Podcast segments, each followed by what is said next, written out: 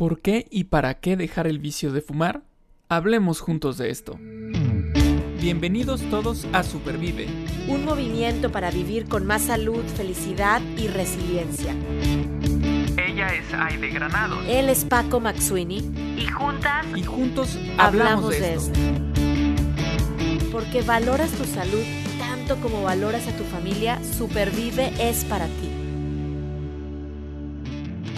Muy bien, pues bienvenidos a un episodio más de Supervive y hoy con un tema que ha estado en la lista desde hace ya tiempo y andábamos buscando cómo abordarlo. Em, el tema de supervivir al vicio de fumar, al cigarro. Paco, ¿cómo estás? Bienvenido. Muy bien, muy bien, muchas gracias, muy contento y, con, y, con, muchas ganas de escuchar lo que nos vienen a platicar sobre este, esta superación, este supervivir este, al vicio de fumar. Al vicio de fumar. Y sabes qué, bueno, lo, habíamos platicado tú y yo de, de, quién iba a estar en este episodio platicando de este tema. Y, y, más que entrarle a la, a la, cosa técnica con un médico o muy, muy, muy este de, de datos y, de qué nos pasa cuando fumamos y el pulmón y ¿no? Así. Eh, creo que estamos de acuerdo en que queríamos traer una experiencia de alguien que lo, hubiera vivido en carne propia, ¿no? Exacto. Em, entonces, bueno, estamos muy contentos de presentar y de estar hoy platicando con dos exfumadores. Mari Granados, bienvenida Mari, gracias por estar aquí. Me da mucho gusto estar aquí con ustedes, Paco y Aide. Muchas gracias, por aceptar y por estar aquí con nosotros. Exacto. Y Juan Manuel, Juan Manuel de la Cruz, que también tiene mucho que contar sobre este tema. Yo quisiera a grandes rasgos nada más decir, Paco, y compartir con nuestra audiencia. Juan Manuel fumó por 15 años y tiene 5 años de que dejaste el cigarro, Juan Manuel, ¿correcto? Así es, Aide. Buenos días, Paco. Gracias por la invitación. Y sí, ya llevo 5 años de haber dejado de fumar. Eso, te estamos festejando. Eh, y, Mari, fumaste por 30 años y hoy, 2020, cumples 20 años de haber dejado de fumar. O sea, con, con, con muchas gracias. Números, números redondos. Lo tengo, lo tengo anotado, la fecha en que dejé de fumar. Siempre guardo ese papelito y fue el 21 de noviembre del 2000. Wow. Wow. Wow. En verdad que ese 21 de noviembre vamos a, vamos a festejar. A ver si lo sacamos el podcast, a lo mejor sale alrededor de, esas fechas. Así es que gracias, gracias a los dos por estar aquí, por compartir pues este pedacito de su vida que va a ser de mucho bien a muchas personas. Así es que estamos listos para, para comenzar. Perfecto. Pues este, sí, muchísimas gracias. Y bueno, estos, estos números son, son redondos, son números que me gustan porque mi memoria que no es muy buena. Esto, esto así de que hace cinco años, entonces en el 2015, pues es redondo, en el 2000 es redondo y así uno se acuerda más fácil. Bueno, eso es lo que me pasa a mí. Pero bueno, ahí va una pregunta para, para los dos. Si, si les pidiéramos en este momento que voltearan hacia atrás, hacia el pasado, y entonces eh, vieran con este, esta vista así más como racional y crítica y decir cuáles son o fueron esas al menos dos razones fuertes, poderosas, por las que empecé a fumar. O sea, volteas y ves y te preguntas cuáles son esas dos razones. Mm, ¿Podrían decir eh, cuáles fueron? Eh, ¿Cómo fue que inició su relación con el cigarro? Empezamos con. ¿Quién empieza? ¿Quién, empieza? Primero las damas, Mari. Ah, ok, perfecto. Eh, eh, la verdad es que así como que dos razones poderosas, eh, y pues no, no las veo como poderosas así de que algún evento. No, realmente es que en la juventud quieres experimentar, es curiosidad, es porque tienes pues un grupo de amigas y todas tienen la misma curiosidad que tú ay, a ver qué se siente fumar, ¿no? Y así es como te vas relacionando con el cigarro. ¿Por qué? Pues porque todos, todas lo queremos hacer y todas queremos sentirnos más grandes, porque el, el, tener el cigarro en la mano, pues era sentirte ya, ya grande, ¿no? Y también como sentirte, eh, bueno, ahora lo veo así, te sientes segura porque tienes algo en la mano. Es como decir ahorita, para yo poder hablar en público, poder hablar en frente de otras personas, el tener la pluma me da seguridad. Yo creo que eso era el cigarro. Aunque en ese momento pues yo no pensaba en que eso me daba seguridad, ¿verdad?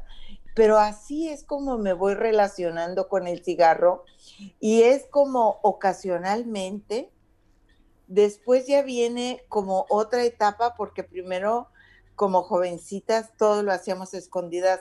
Vamos al baño cuando estábamos en un baile y, este, y todas prendíamos el cigarro en el baño, ¿no? Pero llega un momento también en que ya se vuelve como algo social, ya estás una persona más madura, ya estás casada, ya. Entonces, estás en una reunión y es socialmente que vas fumando. Pero eso se va volviendo una adicción para mí, al menos, y cada vez fue aumentando más hasta que dejó de ser social y realmente lo hacía en cualquier momento del día, mm. aún estando yo sola, ¿no? Entonces, así es como me relaciono yo con el cigarro. Ok, ok. Esta, génesis del cigarro, o sea, ¿cómo, cómo, cómo empezó? Como tú dices, no es que sean razones poderosas, o sea, ahorita vamos a hablar de las razones poderosas para dejarlo, pero pues ahí está el tema social, el tema de seguridad o falsa seguridad. Muchas gracias por compartir. Juanma. Pues en mi caso fue en la prepa. Bueno, creo que ahorita estoy haciendo memoria. Yo vivía en Ciudad Saguna, había tenido como 11 años y creo que estaban teniendo unos amiguitos ahí y prendimos un cigarro, pero fue como X, ¿no? Por eso fue mi, primer acercamiento, ¿no? O sea, como que, ah, sí, lo prendimos, todos como que que le fumamos, porque al final del día de esa edad no sabes fumar, y ya en forma, pues fue como en los 15 años en la prepa, ¿no? Era de, yo venía de, de, mi papá era fumador también, entonces yo no estaba tan alejado del olor del cigarro, ¿no? Tíos también fumaban en casa, entonces, y en la prepa con esa inquietud, como dice Mari, de, pues vamos a experimentar, conocer, pues fue cuando empecé a fumar, ¿no? O sea, no hay así como que un, un, este, un motivo eh, o un contexto muy, muy específico, sino vamos a experimentar, conocer, me gustó. Eh, yo no podía fumar más de dos cigarros seguidos porque pues este, me mareaba, me daban náuseas, entonces era como, empecé a fumar muy poquito, ¿no? Uno o dos al día y, y, este, y todo este tema de, de pues, conseguir el dinero, porque en el de día pues yo no era autosuficiente para poder comprar cigarros, entonces de lo que te daban para gastar eh, en la escuela, pues iba, iba guardando para poder comprar cajetilla, ¿no? Entonces, eh, esos fueron mis inicios del cigarro en la prep, ¿no? Y, no todos mis amigos fumaban, porque no era, era uno que sí, había como estaban los de básquetbol y los de fútbol, pues ellos no fumaban, ¿no? Entonces, los flojos que no hacíamos nada, los que veíamos los partidos fumando. ok, eh, entonces el, el, inicio fue más así como, como una travesura, ¿no? El, el primer acercamiento fue como eh, estar haciendo algo, algo que pues es prohibido, no es de acuerdo a mi edad, pues vamos a experimentar qué es esto, ¿no? Ese fue Exacto, ¿no? Yo sentía que toda la casa olía a cigarro, ¿no? O sea, yo olía a cigarro, un cigarro viviente, ¿no? entra, la ansiedad de que no te cache. Sí, claro, claro. Y, y, yo quiero, bueno, rescatar un poquito, eh, antes de la siguiente pregunta, de, de cómo fumar antes era, era bien visto o era mejor visto que hoy. O sea, yo, yo todavía, bueno, soy de Tampico, llegué a vivir a México por ahí del 2003. Tía, eh, digo, Mari, tía es mi Mari. Eh, tenías poco tiempo de haber dejado de fumar, pero me refiero, era bien visto. Eh, me acuerdo los edificios, pues tenían sus cigarreras o sus lugares, ya sabes. En mi casa, mi papá fue fumador, había ceniceros por todos lados, ¿no? O sea, creo, creo que ahorita no veo un cenicero en una tienda desde hace mucho tiempo, o, me cuesta trabajo encontrarlo, o, ya las zonas para fumadores ya, ya no están tan, te promueven tanto. Entonces sí también ha habido un cambio creo que en la sociedad en general, los carros, para ese tema, los carros, los carros tenían encendedor y cenicero. Carros tenían cenicero. Ah, sí. Claro. Los millennials que nos escuchan a lo mejor dicen que es eso. O sea, nunca vieron un carro con cenicero. Pero tenían los aviones. Tenían los, los, los cantabrazos tenían. Sí. Exacto. Claro. un cambio y qué bueno que ha habido un cambio, ¿no? En, en la industria en general y en las personas también. Entonces, yo quisiera preguntarte, Mari, cuéntanos, ahora, ¿cuáles fueron las razones poderosas para dejar de fumar? O sea, ¿cómo, fue que lo dejaste? Si fue fácil, si no fue fácil. Ese 21 de noviembre, ¿qué pasó? Y, y si tu salud estuvo involucrada. Bueno, la verdad es que sí, mi salud estuvo involucrada, o sea, muy fuerte fue todo eso porque yo empecé a sentir un dolor en las piernas al caminar y de repente vi que uno de mis dedos estaba morado y dije, Dios mío, ¿qué pasa? ¿No? Entonces dije, pues tengo que ir con el doctor, algo me está pasando. Fui al doctor, me hizo una serie de estudios y al darme el diagnóstico me dice, pues mire, usted tiene una obstrucción y no le irriga la sangre hacia las piernas. Entonces, pues hay que hacer algo y no sé hasta, o sea, probablemente le tenga que amputar algo y no sé hasta dónde pueda llegar. No sé si es un dedo, si va a ser un pie, pero bueno, mientras vamos a iniciar con un tratamiento pero sí le puedo decir, dice, que desde este momento usted no se puede fumar un cigarro más. Entonces, la verdad fue muy fuerte porque es una adicción, o sea, es un vicio, un vicio que difícilmente lo puedes dejar. Eh, bueno, así sentía yo, ¿no? Que como que había tratado de dejarlo, pero no podía. O sea, sí había momentos en que yo misma me molestaba con ese olor a cigarro mi casa olía a cigarro y como dice Juanma, todo era un cenicero. Cuando llegaban mis amigas me decían, no un cenicero, no, aquí todo es cenicero, todos los platitos que ves en la mesa son ceniceros. Y me dice el doctor, y ya no va a poder fumar. Entonces le digo, doctor, yo no puedo dejar de fumar, dígame qué hago. Eh, recomiéndeme si hay unas pastillas, si hay algo. Y me dice, pues no, lo siento, yo no le voy a decir, usted investigue qué es lo que ha resultado para otras personas y, pues haga eso, dice, porque si yo le doy una receta, no va a servir de nada, porque va a ser su decisión. Ay, Dios mío, entonces la verdad sí llegué a mi casa y dije, Dios mío, ¿qué hago? Hablé a la farmacia. Oiga, ¿qué tiene para dejar de fumar? Hay chicles, hay... Me dice, pues mire, lo que tengo ahorita son parches. Ah, bueno, pues mándemelos. Entonces, en esa, en esa cajita de parches venía un teléfono como si fuera de Alcohólicos Anónimos, un sistema de ayuda para que tú hablaras y te dieran consejos y pudieras hablar a cualquier hora del día, las 24 horas. Entonces, pues me comuniqué, ya me dijeron que hiciera, que hiciera una ceremonia con mi familia. Yo nunca me atrevía a, a decir en mi casa, voy a dejar de fumar. ¿Por qué? Porque yo decía, si digo que voy a dejar de fumar, me van a dar mucha lata cuando prende un cigarro van a decir, tú dijiste que ibas a dejar de fumar, ¿no? Pero bueno, en ese momento sí me senté con mi familia, agarré todos los cigarros que tenía y los desbaraté en una vasija de agua. Los desbaraté, o sea, fue toda una ceremonia que, que pues para mí fue muy fuerte, ¿no? Y por eso lo tengo tan grabado la fecha en que lo hice acabé de hacer esa ceremonia con todos y les dije, pues de aquí en adelante no fumo, pero ya me voy a dormir, porque yo decía, ¿qué hago ahorita? Porque no me voy a poder fumar un cigarro, ¿no? Y eh, entonces, bueno, ¿qué me orilló a dejar de fumar?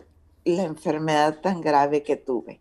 Y eso era el inicio apenas, ¿no? O sea, tuve un trombo en la aorta abdominal y después de un año de tratamientos, de mucha cortisona, y este, bueno, pues que te ves afectada porque te hinchas y todo, me operaron a, quitarme ese trombo.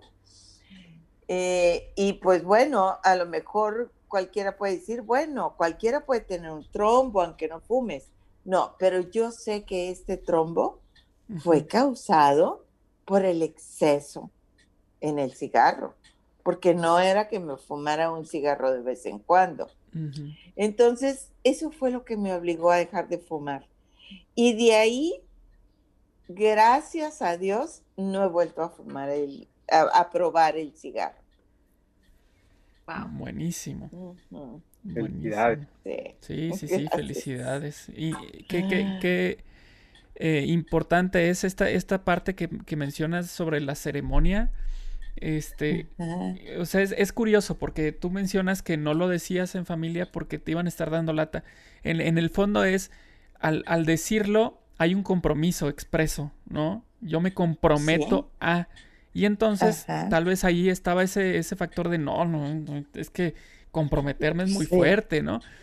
Pero al momento en el que hiciste esta ceremonia con la familia y que deshiciste los cigarros, ahí es, es un compromiso eh, este, que, está, que está implícito en esa acción, ¿no? Entonces, es, muy, es muy bonito el que, el que hayas materializado el compromiso en, en, una actividad con tu familia, ¿no? Con tus seres cercanos y queridos. Entonces, eh, creo yo que eso, eso seguro te ayudó y te impulsó a, a dejarlo como lo hiciste, ¿no? Felicidades. Felicidades. Muchas gracias. Y Juan, ah. ahora platícanos. Ahora les platico. Yo, eh, gracias a Dios, no se no estaba comprometida a mi salud. Digo, siempre he padecido de, acidez y de agruras y pues picante, ahora ya a esta edad el vinito, en fin. Pero mi motivo principal que yo dejé, yo dejo el cigarro, si me acuerdo la fecha, fue un 3 de febrero, okay. cuando vamos a recibir los, este, los resultados de una, se llama, de un, de un examen de mi papá, donde hicieron una biopsia y sale positivo a cáncer, ¿no? Entonces, en ese momento, bueno, llegando aquí a su casa, porque me fumé un cigarro y dije, bueno, ya, hasta aquí, lo voy a ofrecer, se lo ofrecí a Dios por la salud de mi papá, ese 3 de febrero, y de ahí para, para acá, estos cinco años, ya el cigarro pues ya no forma formó parte de mi vida en cuestión de que yo lo, usara, ¿no? Yo sí también era una persona de, les decía, ¿no? Al principio que en la prepa, dos, tres cigarros, este, ya no podía más, porque si no me sentía mal, ya para el 2015 esa cantidad no importaba, ¿no? Ya era fumarme tres cuartos de cajetilla por día, entonces este, ya tenía ya un vicio bastante formado. Entonces ahí es cuando tomo la decisión y digo, hasta aquí, ¿no? Y iba avanzando la enfermedad de mi papá, o sea, no, no hubo mejoría, ¿no? Y en una comida aquí en la casa también me dice, si el, que si yo estoy enfermo y esté padeciendo esto, eh, me doy por bien servido, ¿no? Porque tú dejaste de fumar, este es un bien. Entonces, eso aparte que había sido un ofrecimiento, pues me creó un compromiso moral con mi papá, ¿no? Dije, ok, él está padeciendo algo fuerte y dice que, le, que, que su enfermedad ayudó para que yo dejara de fumar, este, sirve. Entonces, de ahí, ¿no? Entonces, yo pude haber dicho, pues no se me hizo, no el milagro, pero pues no, no el efecto que yo quería, el ofrecimiento que yo hice, pues no dio resultado positivo y pude haber dejado de fumar, de, haber vuelto todo esa, ese compromiso y vuelto al cigarro, ¿no? Y, gracias a Dios, ¿no? ¿no? Y, y, aquí algo que yo considero muy importante es el equipo de soporte, ¿no? Yo me acuerdo que en el velorio, eh, le dije a una prima, ay, se me antoja un cigarro. No, tú ya dejaste de fumar, no estés dando lata, ¿no? Dije, bueno, vamos con el grupo de amigos, fumadores. Ay, se me antoja un cigarro, pues sí, pues todos le mandaron el cuerno, ¿no? Entonces, eso también me ayudó mucho a mí de dejarlo de fumar. ¿no? Dejar de que, bueno, que ya, son señales de Dios, señales de la vida, ¿no? No me están dando entrada. Y así es como han pasado estos cinco años. Wow. Wow, súper interesante. Estamos viendo entonces dos casos en los que el efecto es el mismo, es el dejar de fumar, pero la motivación es muy distinta. Una fue motivación de por su salud eh, personal, ¿no? Y, la otra fue motivada por un, externo, en este caso, eh, la salud de tu papá.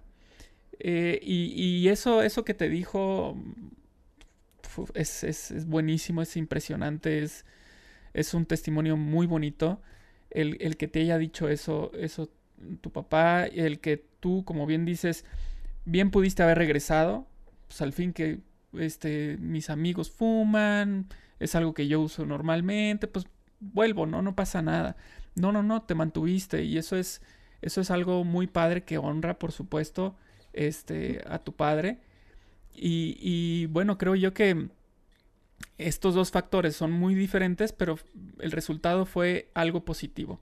Y, y, y yo creo, pienso, reflexiono cuando estabas hablando, Juan, que decías eh, que este, este, este ofrecimiento no tuvo el resultado esperado. Eh, yo, yo te diría, desde mi forma de pensar, yo te diría, quién sabe. Yo creo que más bien sí está teniendo el resultado esperado, al menos por tu papá, ¿no? Porque tú vas a estar más saludable, tú vas a estar bien este, no, no tienes el cigarro ahí en tu vida. Entonces, eh, sí me gustaría ver esa parte de si se logra algo positivo, ¿no? De ser sí, claro. Sí, wow, en verdad este, me pone la piel chinita escucharlos, porque tengo el privilegio de conocerlos a Mari de hace muchos años, Juanma de hace poco, eh, y, ver esos cambios en, su vida de verdad a mí me motivan y ojalá que los que nos estén escuchando estén así también, su piel se ponga chinita de saber que sí se puede, en primer lugar, o sea, aunque sea difícil, Mari ya lo platicabas, la ceremonia, el teléfono, el apoyo de los amigos, Juanma, pero sí se puede y lo que viene a sumar a nuestras vidas, pues es increíble. Ahorita vamos a platicar de eso y veo un común denominador en ustedes dos que sí hicieron el compromiso de dejar de fumar, pues por amor, o sea, por amor a tu familia, por amor a tu vida, por amor a tu papá. Em, y, yo creo que eso es una motivación pues increíble, e, ese amor que tengo a mi cuerpo, tengo, es el único cuerpo, o sea, es la única vida que tengo. Entonces, qué le quiero dar? Muchas gracias de verdad por ese, por, pues por compartir y tengo una pregunta para, para Mari. A ver, lo dijiste muy rápido, o sea, contaste la operación, el trombo, tal. Tuve la oportunidad de estar cerca de ti, más o menos en esos años, y fue una operación tremendamente riesgosa. O sea, em, como tú dices, cualquiera puede tener un trombo, pero hay mucho en juego. Hay, o sea, tu vida, tu piel, tu, algo que te, que te quiten de tu cuerpo. Eh, y creo yo que pensar en todo eso, Mari, todavía es a lo mejor como pesadilla, pero te sigue motivando el día de hoy. No sé cómo explicarlo. O sea, eso fue en el pasado, pero hoy, hoy cómo lo sigues usando para seguir limpia de cigarro.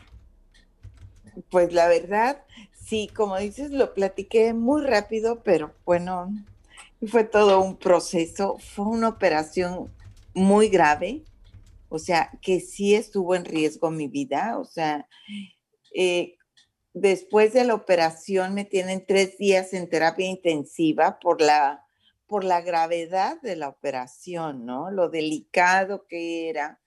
Entonces, sí me motiva porque digo, ¿por qué esperé a tener algo tan grave para dejar el cigarro? Pudiendo haberlo hecho antes.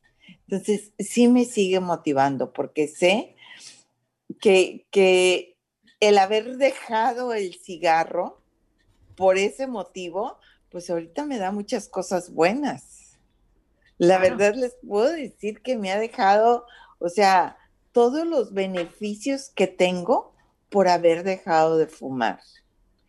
Creo que eh, había un momento cuando fumaba tanto en que te sientes como apestada, porque a muchas personas les molestaba y seguramente les molestaba mi olor al cigarro, ¿no?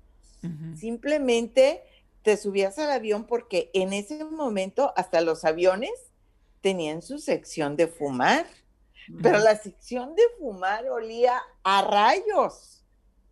Y si íbamos toda la familia, yo les decía, no, tiene que ser en sección de fumar, ¿no? Entonces sí había como muchos, muchos agravantes. Pero, pero sí fue una operación que puso en riesgo mi vida, que te, yo sentía que me estaba enfrentando a la muerte en ese momento. Claro. ¿No? O sea, que me, me dijo el doctor, oiga, sería bueno que viera a un psicólogo porque es algo fuerte a lo que usted se está enfrentando. Y, eh, y sí, sí lo hice porque, y eso me ayudó también, ¿no? Pero este, pero bueno, en cuestión del cigarro, el que yo me haya puesto los parches, pues me daba la seguridad de que ese parche, porque lo que hace un parche es meterte nicotina, porque tu cuerpo lo necesita, ¿no? Y llegó un momento dentro de todo ese tratamiento, creo que eran 12 semanas, no me acuerdo exactamente, pero me faltaban dos semanas para terminar con ese tratamiento cuando me dice el doctor, oiga, ya no puede usar el parche, porque ya no puede entrarle nicotina al cuerpo, o sea, porque el proceso de la enfermedad era muy fuerte.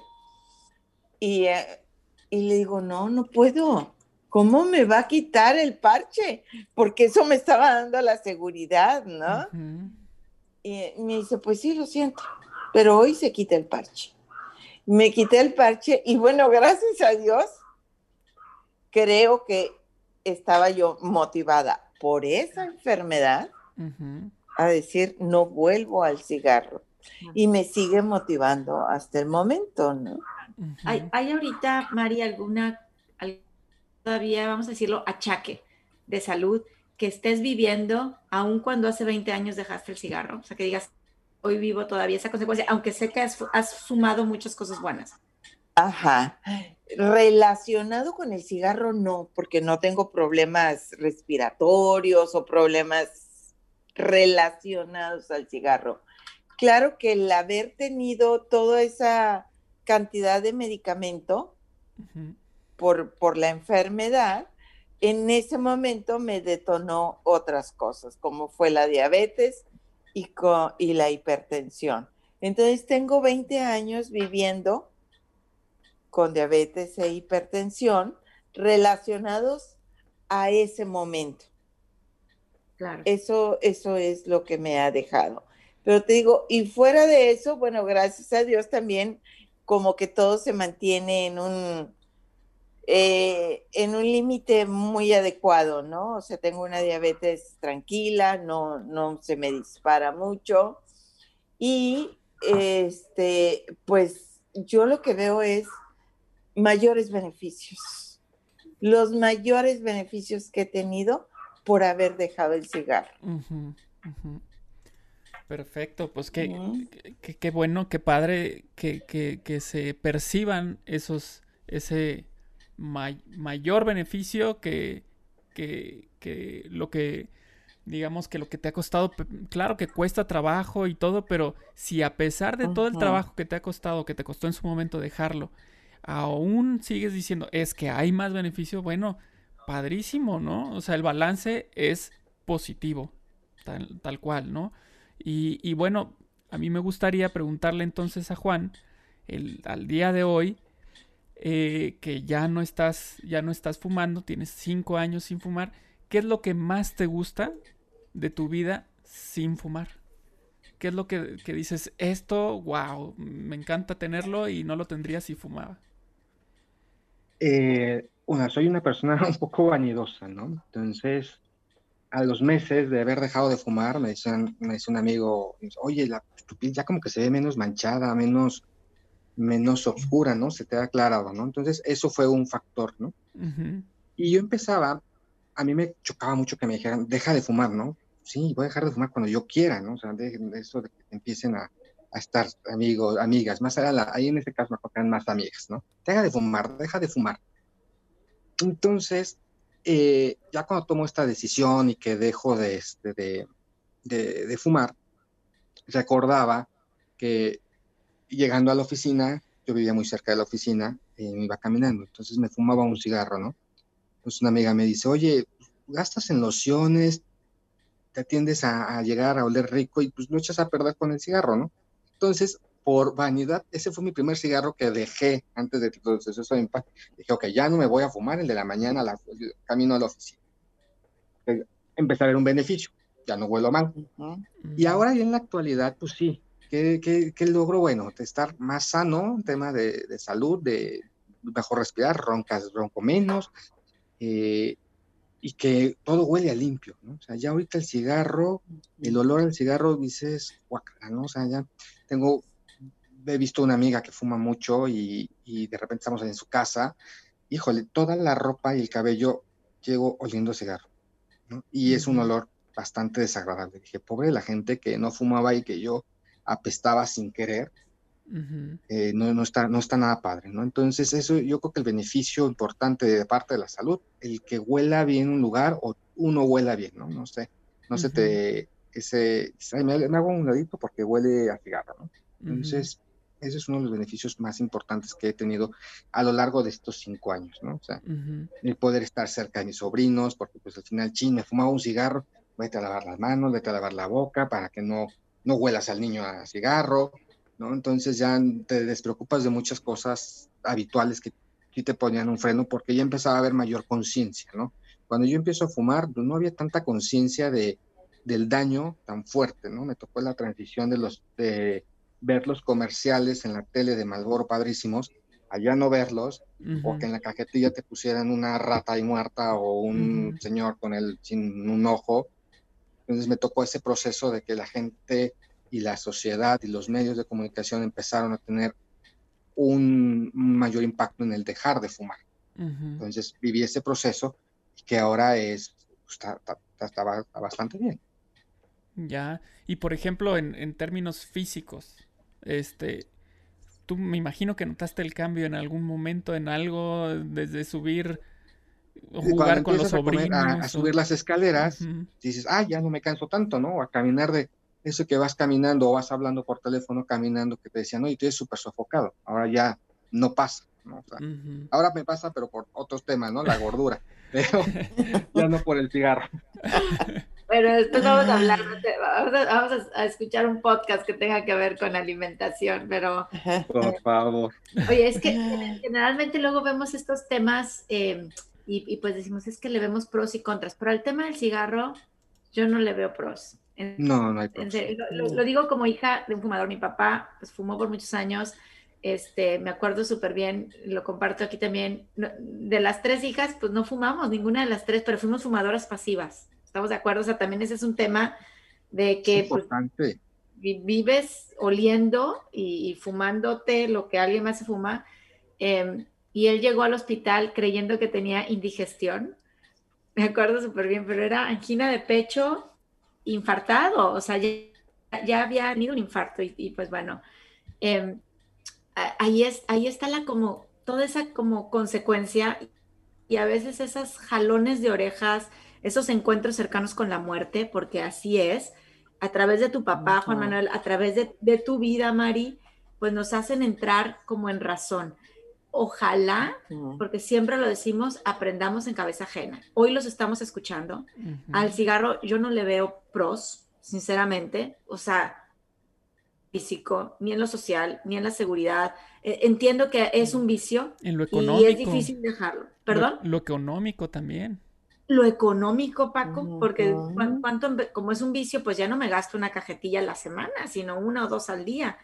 Entonces, no le vemos pros, le vemos con, contras en, mi salud, en mi cuerpo y en la salud de los que me rodean.